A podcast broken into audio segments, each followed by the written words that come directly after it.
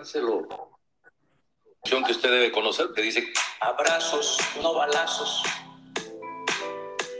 Abrazos, no balazos. Son unos hipócritas. Estoy muy bien y les voy a ganar. Aunque se unan, les voy a ganar. Estoy al 100 y les voy a ganar. Aunque se unan, les voy a ganar. Serena. Bienvenidos a su podcast favorito, Serénate, no te enojes. Yo soy Fanny y me acompaña Cristina y Ricardo. ¿Cómo están esta noche, compañeros?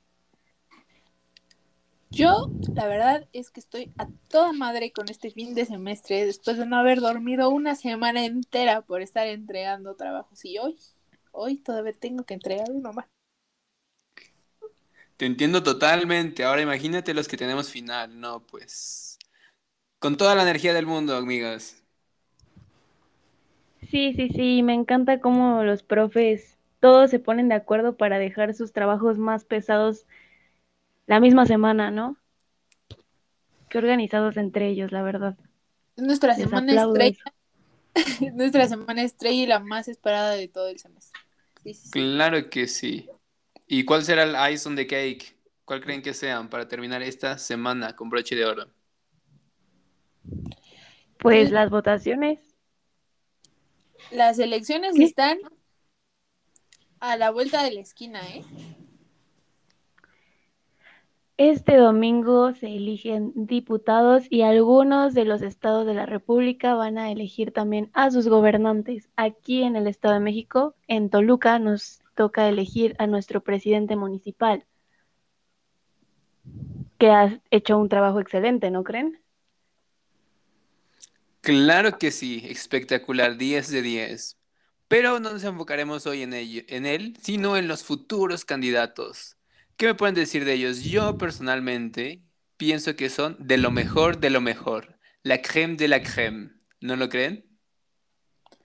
Yo claro, nos tocó. Perdón, Cris. Adelante, Mari. Que estas elecciones electorales nos tocó puro candidato preparado, informado empático y solidario. Yo estoy emocionadísima por salir a la zona.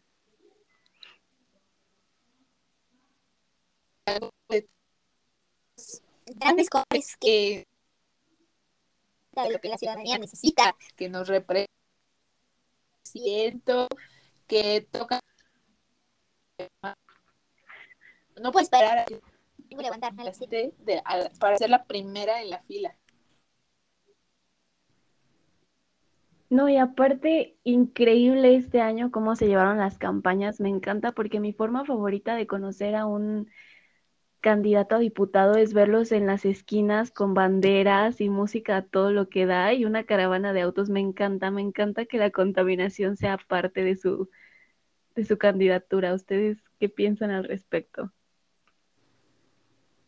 Tienes toda la razón. No hay nada mejor que ir al trabajo o al banco y encontrarte con estas personas. Ahora ya le encuentro sentido a la, a la frase para el pueblo, pan y circo, aunque no sabía que el circo se trataba de eso. Claro, con todos tus kits super preparados, con una playera que va a terminar siendo tu pijama, con un termo que te va a dar vergüenza llevar a la uni. Eso es wow. Pero cuenta que la mayoría de los buscan la reelección, incluso aún después de haber dado cero resultados y de haber dejado con las mismas esperanzas, ¿no? Yo sigo esperando, no sé ustedes, pero yo sigo esperando la cuarta transformación. Yo creo que va a empezar cuando se termine el periodo de Andrés Manuel López Obrador. Ese va a ser su gran regalo de despedida. Ay, el cabecita de algodón. Todos, todos lo vamos a extrañar. Pero, ¿qué me dicen de los comentarios que hay en redes sociales acerca de nuestro bellísimo AMLO? ¿Los han leído? Es que las redes sociales son un nuevo medio para dejar irnos con todo el sarcasmo del mundo. A ver, compártenos algunos, Cris. Claro que sí. Buenos días a la vida, nos dice Georgina Reyes. Buenos días al amor, mexicanos comprometidos como usted, nuestro Señor, a quien diario le rezo para que siga siendo nuestro gran líder del país. Muchas gracias. O sea que le reza a Andrés Manuel López Obrador y no reza por Andrés Manuel López Obrador. Claramente, México eh, ya cambió, ya cambió sus creencias religiosas. Ahora están Mm. a la política. Claro, como menciona, ¿no? El periódico The Economist, The Messiahs. Pero bueno, espero que nuestros escuchas hayan podido diferenciar y- la, la diferencia entre ironía y sarcasmo. ¿Alguno de ustedes nos puede ilustrar?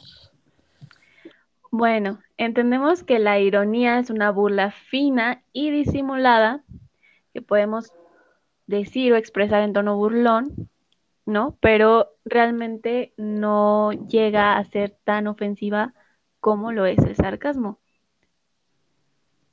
Entonces, el sarcasmo es una burla sangrienta, mordaz, cruel, con la que se ofende o maltrata a alguien o algo. Podemos resumir entonces, queridos escuchas y compañeros del podcast, que eh, pues el sarcasmo forma parte de la, de la ironía, ¿no? Y muchas veces estos son confundidos, no saben disipar entre uno y otro. Y bueno, eso ha sido todo por nuestro podcast de hoy. Espero que lo hayan disfrutado, queridos escuchas. Muchas gracias por estar en otro episodio con nosotros y cuídense mucho.